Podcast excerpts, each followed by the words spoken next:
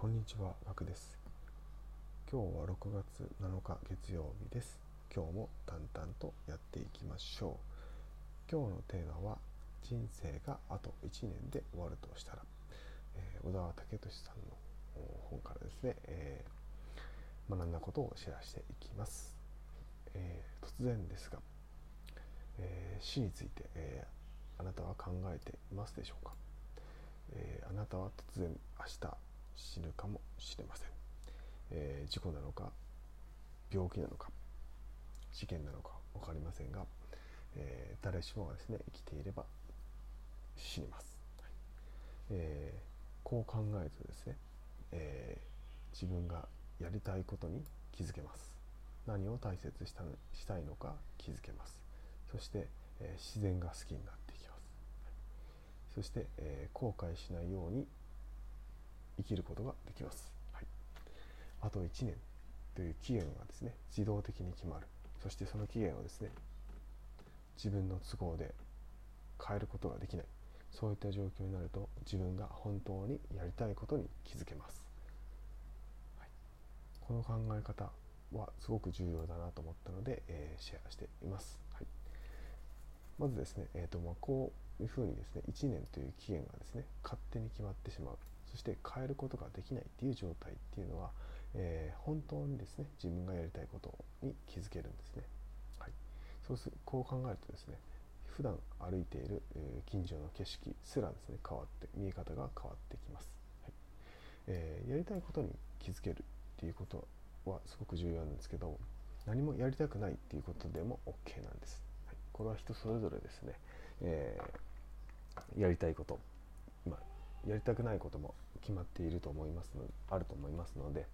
何もやりたくないっていうことをですねやるっていうことでも OK なんです、はいそしてですね、えー期限が決まってくるとですね四季が近づいてくると、えー自然が好きになっていきます。これはま人間の、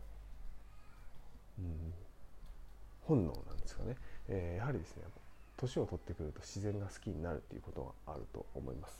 これに多分近いことだと思うんですけれども僕も今30代なんですけど20代の時よりですね明らかにですね自然が好きになってます。そして見るようになってます、はい、これはですねもう説明ができないんで本能なんだと思います、はい、ぜひですね、えー自然が好きになってきたらですね、えー自然をですね注意深く見てみる。それだけでですねすごく癒しになります、はい。え3つ目ですね、まあ、後悔しないように頑張りすぎないっていうところをですね意識す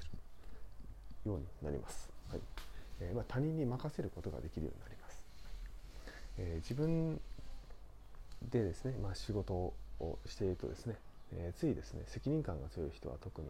え全部ですね自分でやってしまおうっていうふうに考えてしまうと思います。あとはまあ自分でですねやった方が早いとかっていうのはあると思うんですけどもそれらをですね、えどんどんですね、え後輩やですね、え同僚に任せていきましょう、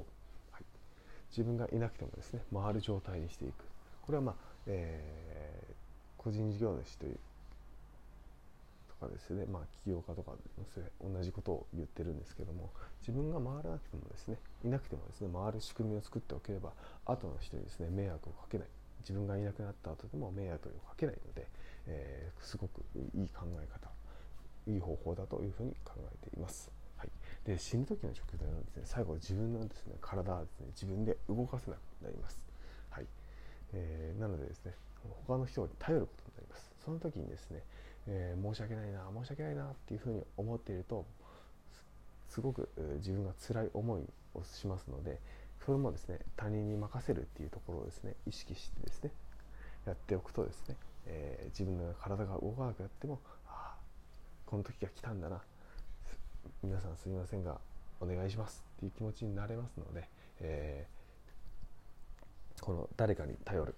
任せておくっていう考え方はですねすごく重要かなっていうふうに思っています、はい、以上ですね、え3つの重要なポイントをお伝えしました。人生があともし1年で終わるとしたらっていう本からのご紹介でした。いかがでしたでしょうか？